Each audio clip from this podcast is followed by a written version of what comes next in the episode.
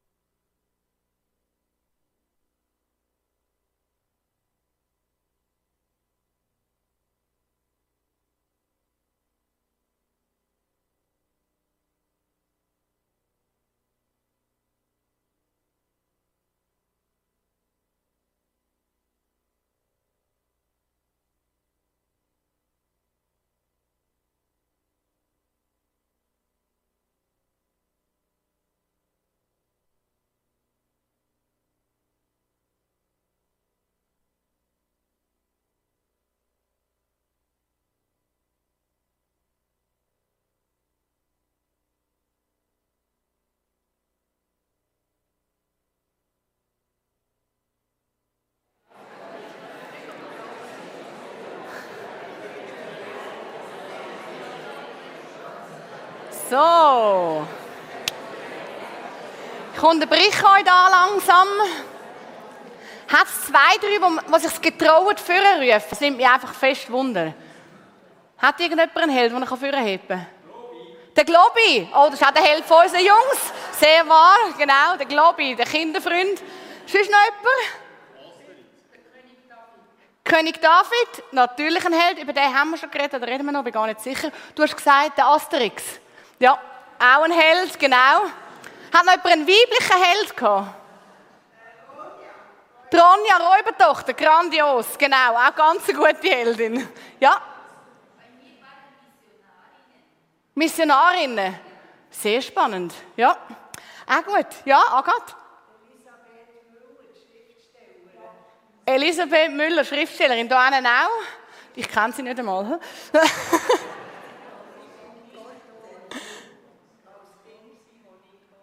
Du hast sie kennt persönlich, in dem Fall? Das nicht. Einfach, du hast gewusst, sie ist im gleichen Dorf aufgewachsen wie du. Ja. Ja. Hey, spannend. Für den heutigen Morgen habe ich eine neue Heldin kennengelernt. Und wenn ich sage ich, ihr habt es vorher gehört, wir sind das Zweite, das vorbereitet haben. Das ist Steffi Burkhardt, die nach mir dann auf die Bühne kommt und ich bin Andrea Stücheli. Wir haben die Frau ganz neu kennengelernt. Eine Heldin. Sie war clever, sie hat gute Ideen sie war eigenständig, sie war unkonventionell. Es heisst, sie war wunderschön. Im Judentum sagt man, sie sei eine der vier schönsten Frauen. Sie hat etwa 1400 Jahre vor Christus in Jericho gelebt. Ihr Beruf? Wirtin und Prostituierte. Rahab. Sie ist eine Heldin und sie wird sogar im Neuen Testament, also 1400 Jahre später, im Hebräerbrief erwähnt und wir sind ja im Moment in dem Hebräer 11, innen, wo wir die Helden durchbesprechen ähm, oder durch davon lernen. Und da steht, durch den Glauben kam die Hure Rahab nicht mit den Ungehorsamen um, weil sie die Kundschafter in Frieden aufgenommen hatte. Rahab, eine Glaubensheldin, aufgeführt mit dem König David, mit dem Abraham, mit den grössten Helden. Sie ist wirklich eine Heldin. Ihre Geschichte lesen wir im Alten Testament, im Josua 2, Vers 6. Jetzt wollen wir ein bisschen eintauchen in ihr Leben. Sie hat in Jericho gewohnt und das ist nicht eine einfache Zeit, nicht ein einfacher Ort zum sein. Erstens ist es nicht unüblich gewesen, dass ganze Städte flachgewalzt worden sind und alle Einwohner getötet worden sind. Man weiß von Ausgrabungen, dass das mehrmals passiert ist mit Jericho. Zweitens, sie ist eine Frau. Frauen haben dort mal kein Recht gehabt. Und ihr Beruf Wirtin und Prostituierte ist ganz sicher auch nicht ganz einfach gewesen. Es bedeutet auch, dass sie nicht geheiratet war oder nicht mehr geheiratet war. Das wissen wir nicht so genau. Aber, ähm, und sie hat am Stadtrand gewohnt, das wissen wir auch, sie hat direkt an der Mauer gewohnt. Dort mal ist es üblich gewesen, dass im Zentrum der Stadt ist der Tempel vom Stadtgott gestanden und rundum hat sich das gesellschaftliche Leben abgespielt. Das heißt, je mehr außen, je mehr am Rand, desto mehr Randgesellschaft. Sie hat ganz sicher kein einfaches Leben gehabt. Und wir wollen auch eintauchen in eine Geschichte von einem Volk, das ein paar Kilometer weg außerhalb der Mauer war. Eine am Jordan. Dort hat nämlich ein Volk campiert. Das Volk Israel sind ausgeführt worden von der Sklaverei. Sie sind mehrere hundert Jahre gefangen versklavt in Ägypten. Dann hat sie Gott auf spektakuläre Art und Weise rausgeführt, äh, befreit. Und leider haben sie ihm nachher immer noch nicht vertraut, sondern eher misstraut und haben dann 40 Jahre eine Wüstenzeit erlebt. Haben sie durch die Wüste wandern, tatsächlich 40 Jahre lang. Und jetzt sind sie wieder am Jordan angekommen der Mose, wo sie rausgeführt hat, wo sie geleitet hat, die 40 Jahre, hat seinem Nachfolger, am Josua, den Stab weitergegeben und gesagt, jetzt führt das Volk ins Land. Und ich stelle mir so vor, dass in dem Camp, in dem Lager, also die Stimmung war. Hey, jetzt dann endlich. Ich stelle mir vor, wenn wir dann den Neubau einwählen, wird es auch so eine Stimmung sein. Jetzt endlich Gottes Verheißungen werden wahr. Endlich kommen wir ins Land, wo es versprochen worden ist. Gott hat gesagt, es wird Milch und Honig fließen. Es wird ein wunderbares Land sein. Und jetzt endlich können wir diesen Schritt wagen. Und der Josua hat zwei Kundschafter geschickt auf Jericho. Er hat gesagt, geht ausspionieren, geht herausfinden, wie die Stadt so tickt, was läuft und so weiter. Und sie sind innen durch die Stadtmauer rein und haben sich eine Unterkunft müssen suchen. Clever, nicht ganz zumindest im Zentrum, sondern eher am Rand haben sie eine Unterkunft gesucht, zum auch nicht auffallen und sind bei der Rahab gelandet. Dort haben sie übernachtet. Und trotzdem sind sie nicht unbeobachtet geblieben. Die Wächter am Stadttor haben herausgefunden, dass sie innen sind, sind sofort zum König und haben gesagt, König, da sind zwei da, die uns Auskunft schaffen schickt deine Leute. Und der König hat Soldaten geschickt zu der Rahab, die haben geklopft und haben gesagt, hey, wir haben gehört, bei dir sind zwei Männer, die unsere Stadt Auskunft schaffen, gib sie raus. Und dann macht Rahab etwas Unglaubliches. Dann steht Rahab ein für die Männer. In Sekunden schnell hat sie sich dafür entschieden, hey ja, stimmt, die Männer sind da gewesen. Ich habe keine Ahnung, woher sie kommen. Sie sind wieder gegangen. Ich habe keine Ahnung, woher sie gegangen sind. Sie hat die zwei Männer versteckt und hat diesen Soldaten gesagt, gönnt, es ist noch nicht lange her, dass sie gegangen sind. In diese Richtung, rennen ihnen an, dann werden sie vielleicht noch verwutschen. Und die Soldaten haben es geschafft, Sie äh, haben, sind ihnen verfolgt, haben sie ihnen nachgefolgt, haben sie verfolgt, bis unten an Jordan.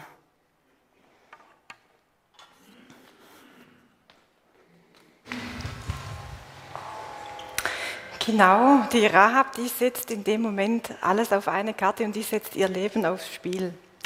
Aber um unsere Glaubensheldin, die Rahab, noch ein bisschen besser verstehen zu können, ist es interessant, wenn wir mal kurz schauen, in welchem kulturellen Umfeld ist sie überhaupt aufgewachsen? Was hat sie geprägt als Kind? Was war für sie normal? Rahab ist im Land Kanaan aufgewachsen, in der Stadt Jericho. Und das war eine heidnische Kultur. Das heißt, sie hatten ganz, ganz viele Götter. Und ganz grob kann man sagen, die Menschen waren eigentlich dafür zuständig und bemüht, die Götter gnädig zu stimmen. Also wenn ich eine gute Ernte wollte, dann musste ich mir überlegen, welchen Gott brauche ich jetzt? Und dann musste ich mir ein Opfer überlegen. Und dann bin ich eben in den Tempel gegangen und habe dem Gott mein Opfer dargebracht, in der Hoffnung, dass er das Opfer irgendwie annimmt, dass er es sieht und dass ich ihn gnädig stimmen kann. Ob der Gott mir dann allerdings gnädig war, keine Ahnung. Da hängst du als Mensch in den Seilen und hoffst, hoffentlich ist der mir gnädig. Was Rahab von ihrer Kultur her nicht kannte, und das ist ja auch interessant, sie kannte nicht, dass es da einen Gott gibt, der ist mal für alles zuständig. Sie kannte auch die zehn Gebote nicht. Sie kannte nicht, dass es da einen Sabbat gibt, ein absolutes Novum für das Volk Israel. Die anderen Völker, die mussten sieben Tage die Woche arbeiten und Gott sagt zu seinem Volk, einen Tag in der Woche macht ihr Pause. Also man kann sagen, die Kultur, in der Rahab aufgewachsen ist, die unterschied sich massiv von dem, wie Gott sich das Zusammenleben mit dem Volk Israel vorgestellt und gestaltet hat. Und die Prägung, das ist ja auch so ein interessantes Thema, das ja auch uns betrifft, wo wir auf uns beziehen können. Oh, das war die falsche Richtung. Genau, ich frage dich heute Morgen, hey, überleg doch mal, wer oder was hat dich geprägt? Was sind deine Werte, deine Überzeugungen? Wo liegen deine Wurzeln? Hey, wie wurde dein Glaube oder dein Gottesbild geprägt? Was lebst du heute noch davon? Und dann das zu vergleichen, was sagt denn Gottes Wort, was sagt die Bibel dazu? Und ich mache euch hier ein kleines Beispiel, was ich damit meine. Ich bin in einer schwäbischen Kultur aufgewachsen und das hört ihr bis heute. Ich weiß, mein Dialekt ist da. Und eine, einen Satz, den wir mit der Muttermilch praktisch aufnehmen, der ist, schaffe, schaffe, Häusle bauen. Also Arbeit ist in meiner Kultur, in der ich aufgewachsen bin, ein sehr hoher Wert. Und wenn ich mich im Alltag beobachte, muss ich euch sagen, ich habe immer zu tun. Und wenn ich nichts zu tun habe, dann finde ich was. Und jetzt merke ich, ich bin geprägt durch meine Kultur, aber ich kann das ja auch ähm, gegenüberstellen, was sagt denn Gottes Wort eigentlich dazu? Und da bin ich im Buch Prediger, ähm, bin ich hängen geblieben, weil der überlegt sich auch, was ist denn der Lohn für meine Arbeit? Und er sagt, dass der Mensch isst und trinkt und dass er sich gut gehen lässt. Das ist der Ausgleich für seine Arbeit. Also mein Thema im Alltag ist immer, wie schaffe ich einen guten Ausgleich zu meiner Prägung. So, und jetzt steigen wir aber tatsächlich in den Text ein. Jetzt schauen wir nämlich mal hinter die Kulissen, weil jetzt wird uns erzählt, was weiter passierte. Die Frau stieg auf das Dach hinauf, bevor die Kundschafter sich schlafen legten. Sie sagte zu den Männern, ich weiß, dass der Herr euch das Land gegeben hat. Uns hat alle die Angst vor euch überfallen. Die Bewohner des Landes zittern vor euch, denn wir haben davon gehört, was der Herr für euch getan hat. Er legte das Schilfmeer trocken, sodass ihr aus Ägypten ausziehen konntet. Auch wissen wir, was jenseits des Jordan geschah. Die beiden Amoriterkönige, Sihon und Og, habt ihr ganz und gar vernichtet. Als wir es hörten, verloren wir alle unseren Mut. Unser Widerstand war gebrochen, denn der Herr, euer Gott, ist oben im Himmel und unten auf der Erde.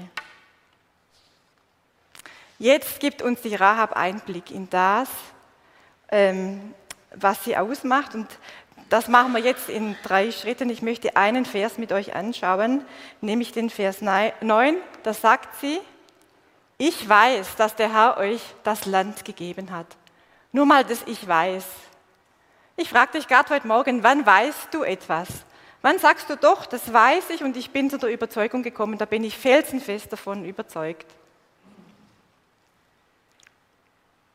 Also ich weiß was, wenn ich es mit eigenen Augen sehe. Dann weiß ich doch, ich war dabei, da, da habe ich eine innere Überzeugung. Das weiß ich.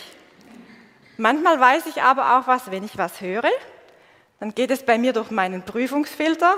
Da ist meine Logik drin, meine Erfahrung, auch mein Wissen. Und wenn ich dann, dann zum Schluss komme, doch, das ist vertrauenswürdig, dann habe ich eine innere Gewissheit, dann bin ich überzeugt. Oder auch, ich weiß auch etwas, wenn ich jemanden sehr gut kenne. Dann weiß ich, wie der oder diejenige ist. Das ist auch eine Überzeugung, die ich dann in mir habe.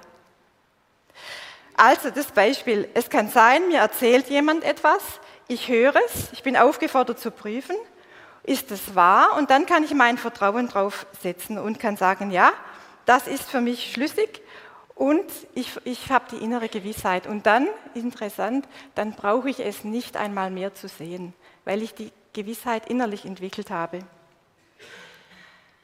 Mir ist dafür in der Vorbereitung ein Beispiel in den Sinn gekommen. Ich habe vor 29 Jahren meinen Führerschein gemacht. Und meine Mama, die hat mich an dem Morgen, wo die Prüfung war, zur Führerscheinprüfung hingefahren. Und ich habe meine Fahrt absolviert und ich habe bestanden. Bin zurückgekommen und meine Mama hat ein bisschen abseits gewartet. Ich bin auf sie zugelaufen und sie steht mit dem Blumenstrauß da und sagt, ich gratuliere dir zu deinem Führerschein. Ich gratuliere, dass du bestanden hast. Und ich habe mich auf der einen Seite sehr gefreut und auf der anderen Seite habe ich zu ihr gesagt, aber du, ich hätte ja können auch durchfallen. Und dann hat sie gesagt, ich kenne dich. Ich wusste, du schaffst das. Und um so eine innere Überzeugung, die meine ich, um die geht es heute Morgen. Jetzt, wie kam die Rahab wohl zu der Gewissheit, dass sie sagen kann, ich weiß? Rahab hat vermutlich schon als Kind von dem Volk Israel gehört, dessen Gott es mit einem mächtigen Befreiungsschlag aus Ägypten befreit hat. Wir wissen nicht genau, wie alt die Rahab war, aber 40 Jahre sind vergangen seit den übernatürlichen Plagen und wo Gott sein Volk rausgeführt hat aus Ägypten. Der Pharao, der ist ja in der Geschichte buchstäblich untergegangen. Was hat sie denn gehört von diesem Gott? Sie hat von diesem Gott gehört, der im Gegensatz zu ihrem heidnischen Glauben Wunderbares für sein Volk bewirkt hat. Nicht die Götter haben gekämpft und die Menschen dafür benutzt, sondern Gott selbst hat für sein Volk gekämpft, ohne dass die überhaupt eine Waffe in die Hand nehmen mussten. Das muss man sich mal vorstellen. Und solche Erweise göttlicher Kraft, die hat die Rahab von keinem ihrer Götter je gesehen. Sie hat gehört von diesem Gott, der für die Menschen kämpft. Und das gehört, das ist bei ihr wie ein kleiner Samen gewachsen. Der Gedanke ist gewachsen im Laufe der Zeit und sie hat die innere Gewissheit entwickelt. Doch diesem Gott will ich glauben. Wenn das stimmt, dann will ich auch. Und sie hat die innere Gewissheit entwickelt. Und deshalb setzt sie auch ihr Leben aufs Spiel. Die ist nicht naiv, sondern die weiß genau, was sie tut. Sie hat die innere Überzeugung entwickelt, dass sie am Schluss sagen kann, ich weiß. Und um diese innere Überzeugung oder Gewissheit, diesen Glauben zu entwickeln, das ist ja nicht eine einseitige Sache im Sinne von, du musst einfach das Richtige glauben oder du musst gut genug glauben oder du musst lange genug glauben. Na, das ist nicht einseitig. Das war nicht alles von der Rahab abhängig. Aus meiner Sicht ist Gott Rahab begegnet, lange bevor die Kundschafter vor der Tür standen. In all den Fragen und Prägungen durch ihr Umfeld. Gott ist Rahab tief in ihrem Herzen drin begegnet, lange bevor die Kundschafter vor der Tür standen. Und man könnte das auch unter dem Punkt herausgeführt zusammenfassen, was jetzt passiert ist. Nämlich Gott hat Rahab inwendig herausgeführt. Sie handelt nach ihrer inneren Überzeugung, sie kannte diesen Gott bereits.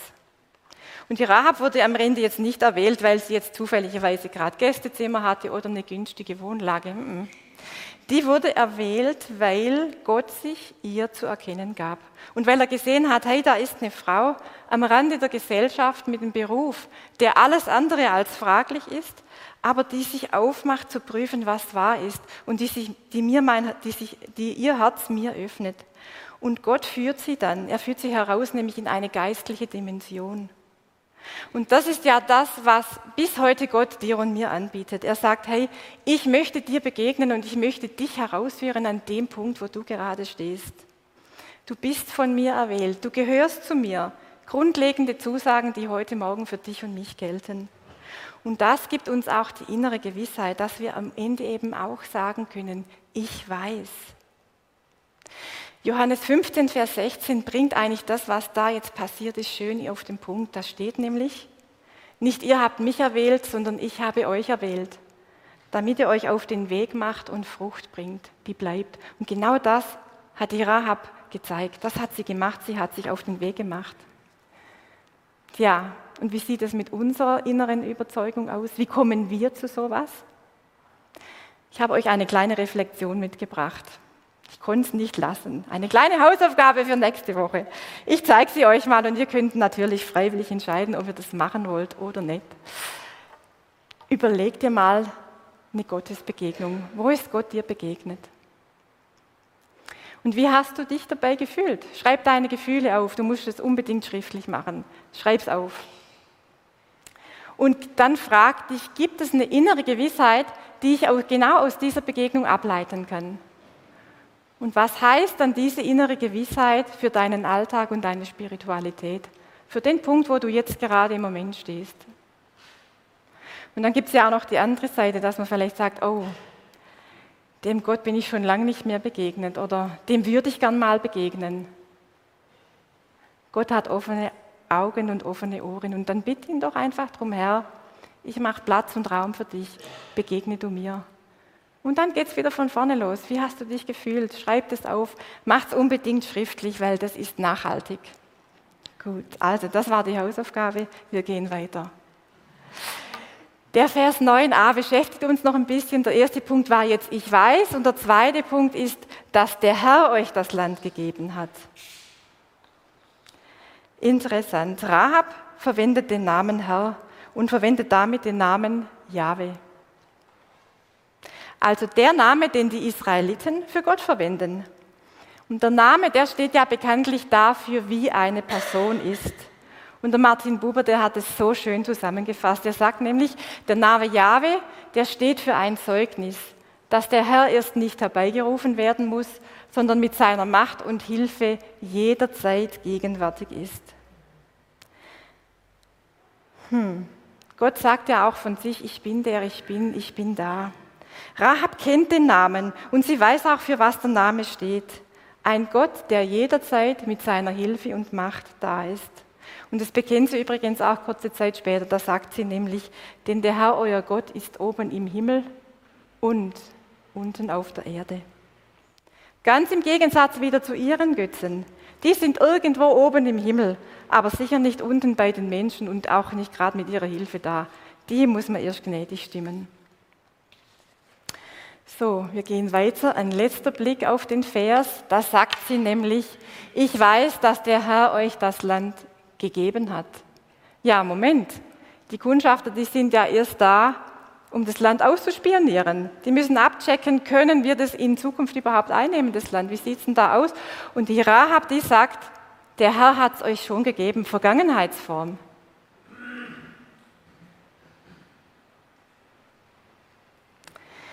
Was Rahab hier kennt und auch an den Tag legt, das ist die geistliche Dimension.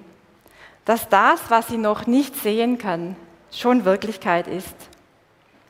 Und da drin bewegt sich unsere Rahab in der geistlichen, in der geistlichen Dimension nach dem Grundsatz, nicht sehen ist Glauben, sondern Glauben ist Sehen. Und da kommt unser Hebräerbrief ins Spiel. Und zwar die ganzen Glaubensvorbilder, die bauen im Hebräer 11 ja auf dem Vers 1 auf. Der lautet nämlich so. Glauben bedeutet, dass man auf etwas hofft und ganz fest vertraut, dass es auch passiert und dass man Sachen einfach weiß, obwohl man sie nicht beweisen kann. Und genau das drückt die Rahab hier aus. Hier aus. Zusammengefasst könnte man bisher sagen, Gott hat Rahab herausgeführt. Und das herausgeführt zeigt die Rahab zum Beispiel in ihrer inneren Überzeugung. Sie sagt, ich weiß, aufgrund der Gottesbegegnung und ihrer Entscheidung, diesem Gott ihr Vertrauen zu schenken herausgeführt aus ihrer Prägung. Das herausgeführt zeigt Rahab auch noch am Gottesbild. Sie nennt Gott Jahwe, der, der, der Gott, der da ist und der nicht erst herbeigerufen werden muss. Und sie zeigt es noch auch in ihrer Spiritualität, denn sie sagt, sie hat auf die geistliche Dimension wie gewechselt. Sie kann sagen, ich weiß, der Herr hat euch das Land schon gegeben. Nachdem Rahab äh, den Kundschaftern eben das gezeigt hat, was sie glaubt, wie sie, wie sie tickt, da erzählt sie dann nebenbei noch, was im Volk los ist. Übrigens, alle sind mutlos, sie haben Angst vor euch und alle zittern. Und wie es jetzt weitergeht, das erzählt euch die Andrea.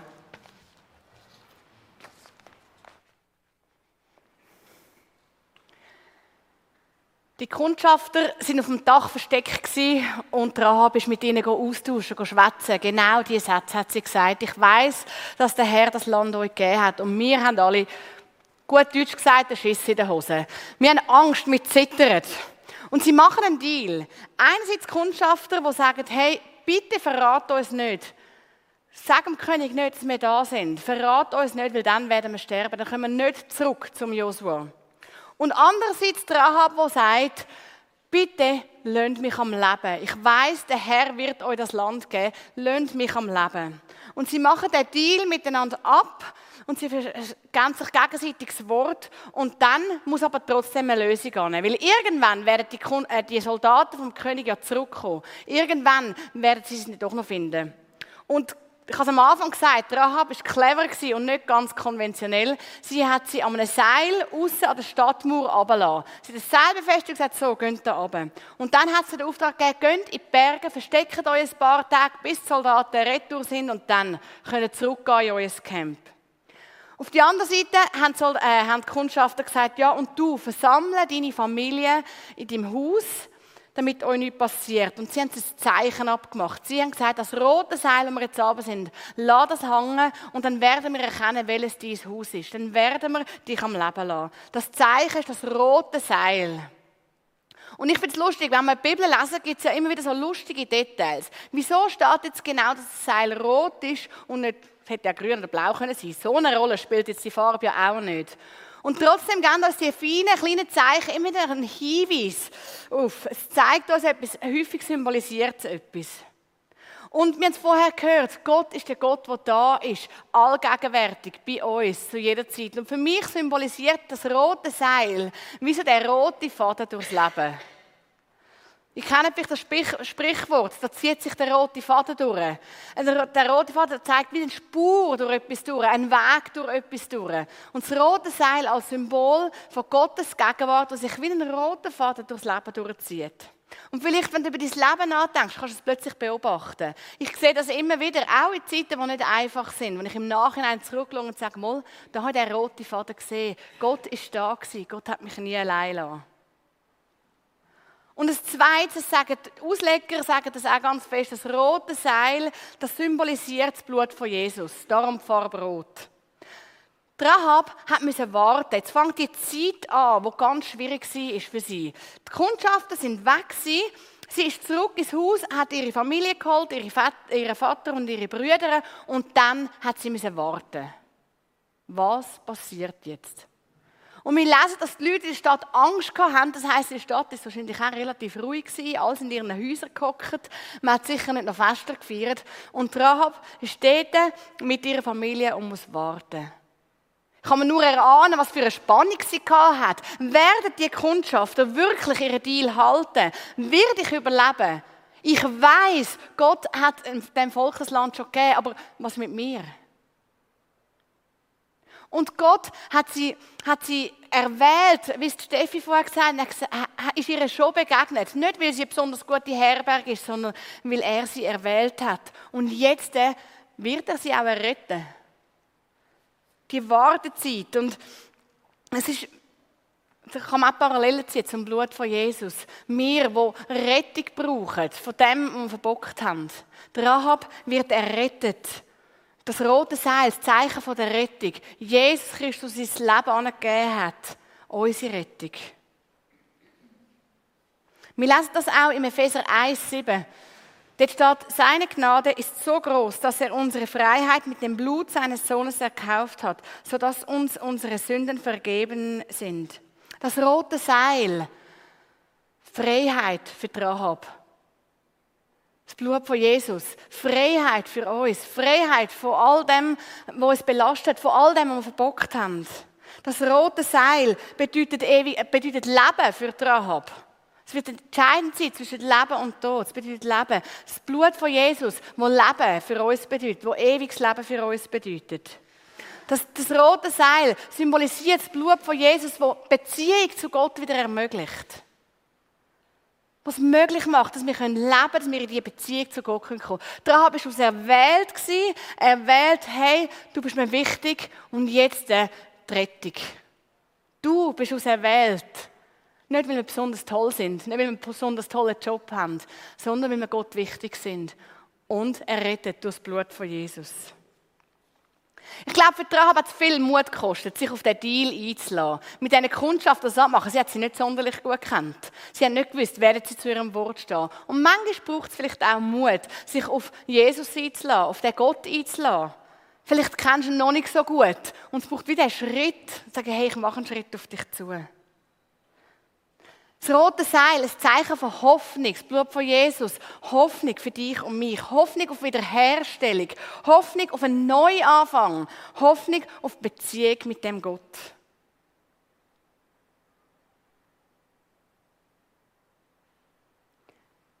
Durch das Seil hat Rahab Rettung erleben Durch das Blut von Jesus können wir Rettung erleben. Und das ist unsere Hoffnung.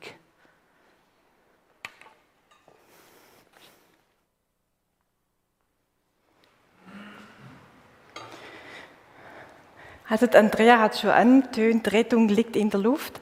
Aber ich brauche heute Morgen jetzt nochmal eure Vorstellungskraft. Und zwar stellt euch mal den Augenblick vor, wo die Rahab mit ihrer ganzen Familie in ihrem Haus zusammen hatte und sie haben schon die ganze Nacht gewartet. Und sie sind immer noch am Warten. Und heute Morgen ist etwas anders. Heute Morgen zieht das Volk Israel nicht nur einmal um die Stadtmauer rum, nicht nur zweimal. Sie schauen vielleicht durchs Fenster und sehen, oh, die kommen ein drittes Mal rum, du, und jetzt kommen die schon ein viertes Mal rum. Und spätestens dann merken sie, heute ist etwas anders. Heute könnte es losgehen. Und stellt euch vor, die sitzen in dem Haus am Warten. Was haben die wohl gefühlt, als sie dort saßen und nur abwarten konnten? Ich denke an Angst wirklich und auch Verzweiflung, die sich dann äh, breit macht. Hey, sind wir jetzt ausgeliefert? Sitzen wir in der Falle? Und eine Frage, die im Raum schwebt und die vielleicht dann doch jemand ausspricht. Was, wenn sich die Kundschafter nicht an den Deal halten? Sie sind am Warten, sehr unangenehme Situation und die Kundschafter könnten sich da tatsächlich nicht an den Deal halten. Und das ist ja manchmal auch im Leben, in deinem und meinem, also in meinem auf alle Fälle oder im Unterwegssein mit Gott. Wir warten. Oder wenn man es jetzt positiv sagen würde, wir dürfen warten. Auf was wartest du? Auf ein Zeichen von Gott, auf den richtigen Partner, auf Besserung an deiner Berufsstelle, auf eine neue Arbeitsstelle. Vielleicht wartest du auch auf die Erfüllung von Gottes Zusagen, die er dir vielleicht schon lang gegeben hat? Wartest du auf Heilung, auf ein Wunder, auf Gottes Eingreifen in einer bestimmten Situation? Ihr seht, wir warten viel in unserem Leben. Ich warte. Und manchmal verstehen wir auch nicht, warum wir warten. Warum hat Gott nicht schon längst was gemacht? Warum hat er nicht eingegriffen? Warum macht er nicht das Wunder? Es wäre so eine Kleinigkeit für ihn. Und eine Antwort darauf heute Morgen, die habe ich nicht. Aber die, einfach die Tatsache, Gott mutet es uns zu, zu warten. Aber ich habe mir in der Vorbereitung auch überlegt, es gibt ja ein paar Dinge, die können wir während des Wartens machen. Ihr merkt, der schwäbische Charakter kommt gerade wieder durch. Ähm, also wir können was tun, und zwar wir sind füreinander da. Es kann praktisch sein. Wenn du am Warten bist, dann kannst du dich bei jemand melden und sagen, du, mir geht so und so, hast du Zeit? Oder wenn du auf der anderen Seite bist, du weißt, da ist jemand am Warten, mach doch ab und sag, komm, wir trinken Kaffee zusammen. Wir verbringen Zeit, du kannst mal bei mir abladen. Also wir sind füreinander da. Auch schön heute Morgen als Gemeinde, hey, wir sind da und wir sind füreinander da. Das zweite ist die Riesenressource, die wir haben. Das ist nämlich das Gebet. Ich kann bei Gott in meinem Warten abladen und kann sagen, hilf mir in meinem Warten auch nicht bitter zu werden. Das ist die beste Prophylaxe, das Herz offen zu behalten. Oder ich kann jemand, wo ich weiß, der wartet und dem geht es nicht gut, kann ich sagen, du, ich bete für dich. Und dann mache ich das ganz unspektakulär im Alltag, gerade wenn ich dran denke, jetzt bete ich gerade für die Person. Und ich kann das Warum loslassen. Im Warten ist ja das Warum auch immer da. Und wir lassen das Warum nicht irgendwo ins Universum los, sondern das Warum lassen wir in Gottes Hände los. Er ist derjenige, wo unser Warum hingehört. Das gehört sonst nirgends hin. Ich bin auch immer wieder herausgefordert als Beispiel. Ich bin herausgefordert zu warten in meiner Berufung. Da hat Gott schon lange was gesagt und ich habe bis jetzt noch sehr wenig davon eigentlich gesehen oder bin noch nicht am Punkt. Und ich habe im Mai Bilanz gezogen, weil ich mag, ich komme dann in so einen Berufungsstress. Da fängt es dann bei mir im Kopf an und es dreht und was könnte ich vielleicht noch machen? Der schwäbische Charakter kommt durch. Ich weiß, aber ich musste Bilanz ziehen und ich habe gemerkt, an, der Berufung, an dem Berufungsversprechen von Gott, da kann ich nicht drehen, das kann ich auch nicht beschleunigen. Und alle meine Beschleunigungsversuche, die muss ich euch sagen, die haben nicht funktioniert. Und das war die Erkenntnis im Mai. Steffi, das klappt so nicht. Und dann habe ich gemerkt, jetzt bin ich an dem Punkt, wo ich sage, ich will das aber auch so nicht mehr leben. Und dann habe ich mir hinterm Haus so einen Kieselstein geholt und habe draufgeschrieben mit einem Stift Berufung und alles, was ich abgebe und habe gesagt, Gott, ich gebe das an, dir, an dich ab. Und dann bin ich an die Aare runtergefahren, also ich musste sowieso hin und dann dachte ich, das mache ich gerade noch in einem. Äh, ich bin an die Aare runtergefahren, auf die Kettenbrücke gestanden oder das Provisorium war es, glaube dort mal, habe den Stein genommen und der war schwer, der Stein, also der hat mich belastet, aber interessanterweise, man gewöhnt sich ja mit der Zeit an, an, an das Steinle da in der Hosentasche. Aber ich habe wie gemerkt, so und jetzt ist der Augenblick und jetzt lasse ich die Berufung los und ich habe zu Gott gesagt, so und jetzt gebe ich es dir. Und seither habe ich Ruhe. Nein, das stimmt natürlich nicht. Ich habe keine Ruhe, weil meine Gedankengänge da drin, die sind immer noch da. Aber ich weiß, wenn es dann wieder losgeht, oh, ah, okay, ich kann Stopp sagen und kann sagen, hey, ich habe das abgegeben. Gott kümmert sich drum. Und das ordnet mich wieder und gibt mir wie einen Kompass. Genau, also das Loslassen als Beispiel dafür, wie ich das gemacht habe. Und es hilft auch, wenn man mal was wirklich Haptisches macht. Nicht nur, ja, ich lasse es los, sondern wirklich Stein mal abwerfen. Und es gibt noch was, was wir eben machen können in Situationen, wenn wir warten. Da ist nämlich auch noch was da. Und das ist ja bei der Rahab, jetzt schwenken wir wieder zurück zur Geschichte, die andere Seite. Weil die Kundschafter, das sind ja die anderen 50 Prozent, die können sich ja auch an den Deal halten. Die können sich dran halten, obwohl die sich vielleicht nur ein paar Stunden gekannt haben. Und das ist vielleicht heute Morgen auch meine Ermutigung in deinem Warten. Du darfst an der Hoffnung festhalten. Und hier klopft schon wieder unser Hebräerbrief an. Der sagt ja, Hebräer 11.1, Glauben bedeutet, dass man auf etwas hofft. Gott hat uns in all dem Warten die Hoffnung gegeben. Und in all dem Warten, wo scheinbar nichts passiert, darfst du an der Hoffnung festhalten. Und diese Hoffnung ist eine Hoffnung, die ist im Alltag da, es ist aber auch eine ewige Hoffnung und die hat einen Namen. Jesus Christus. Er ist die Hoffnung in Person. Und ich habe die Liedzeilen, sind mir in den Sinn gekommen in der Vorbereitung. Meine Hoffnung und meine Freude, meine Stärke, mein Licht. Christus, meine Zuversicht. Auf dich vertraue ich und fürchte mich nicht. Auf dich vertraue ich und fürchte mich nicht. Genau. Rahab und ihre Familie, die haben gehofft. Und jetzt stellt euch den Moment vor, wo die Tür aufgeht. Da sind die Retter da. Sie erleben Erlösung. Erlöst vom Warten, erlöst von der Ungewissheit und erlöst vom sicheren Tod. Das letzte, was wir dann in Josua von der Rahab lesen, ist folgendes. Josua ließ die Hure Rahab am Leben mit ihrer Familie und allen anderen. Denn sie hatte die Kundschafter versteckt, die Josua mit dem Auftrag losgeschickt hatte, Jericho auszuspionieren. Und so leben ihre Nachkommen noch bis heute in Israel. Interessant, ich habe den Satz gelb gemacht. Die Tat Rahabs, die wird immer erwähnt, wenn die Rahab vorkommt. Das scheint wichtig zu sein. Name und Tat, das gehört unmittelbar zusammen. Und da wundert es auch nicht, wo wir Rahab im Neuen Testament wieder antreffen. Wir treffen sie im Jakobusbrief. Der Brief, der betont, Glaube und Taten der Liebe und Barmherzigkeit, das gehört zusammen. Und im Jakobusbrief, da wird unsere Rahab zusammen, haltet euch fest, mit dem großen Abraham erwähnt.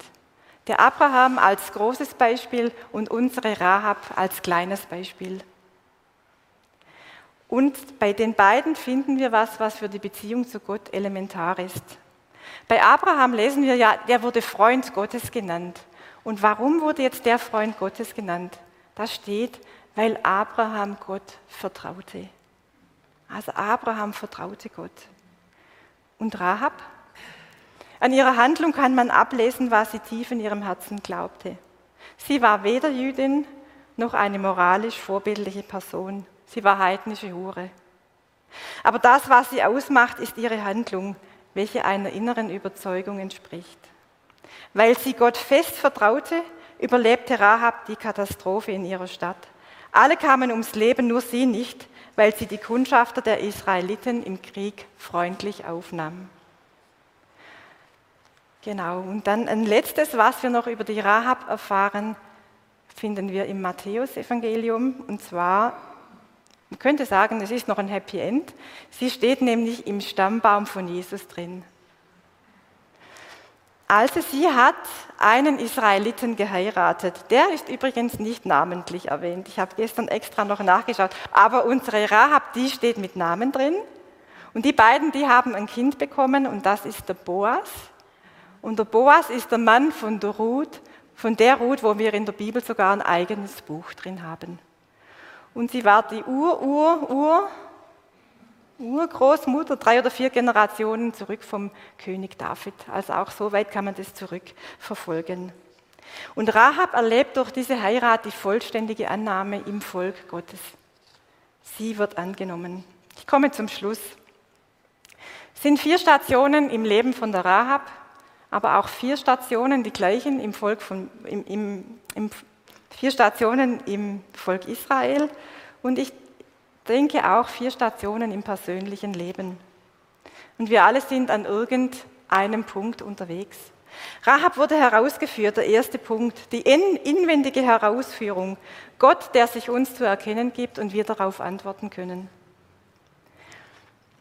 Dann der zweite Punkt, das Errettetsein.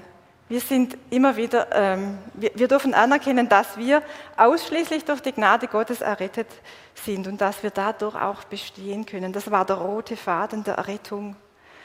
Und die Erlösung, der nächste Punkt. Wir sind und bleiben erlösungsbedürftig bis zum letzten Atemzug. Und der vierte Punkt wäre das Angenommensein. Wir sind von Gott angenommen als seine Kinder und wir dürfen uns zu seiner Familie zählen. Kind Gottes, ein für alle Mal.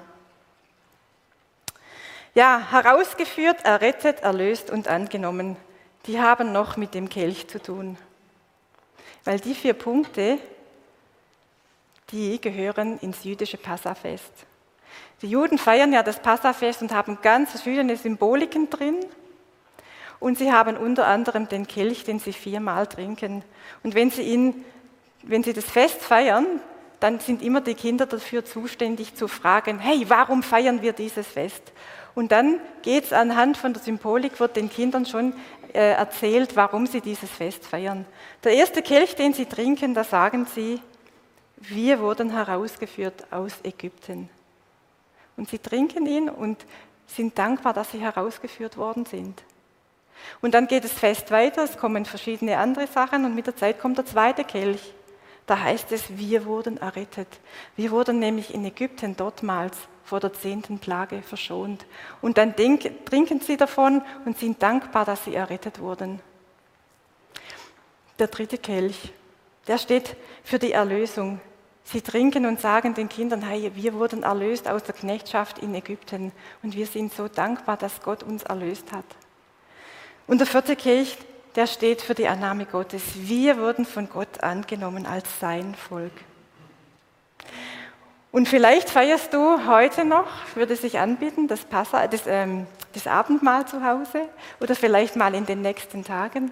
Und dann kannst du dir überlegen, hey, für was bin ich Gott dankbar? Oder wo stehe ich und ich, mir fehlt eigentlich der Glauben und die geistliche Dimension. Dann nimm das Abendmahl ein im Vertrauen, dass das, was noch nicht da ist, Wirklichkeit wird und wechsle auf die Dimension der geistlichen Dimension. Genau. Zum Schluss bete ich noch. Herr, wie du bist, übertrifft alles. Ein Gott, der sagt, ich bin, der ich bin, ich bin da. Wir müssen dich nicht erst herbeirufen. Und Jesus, du bist der rote Faden in der Geschichte der Menschheit. Durch deine Erlösung und dein Blut haben wir Zugang zum Vater. Und wir danken dir heute Morgen, dass wir an dich denken dürfen. Danke, dass du alles für uns gegeben hast. Amen. An dieser Stelle verabschieden wir uns von den Zuschauern am Livestream. Hey, von der Mina aus herzliche Grüße. Wir wünschen euch einen ganz schönen Sonntag und führt euch Gott in der nächsten Woche. Und jetzt macht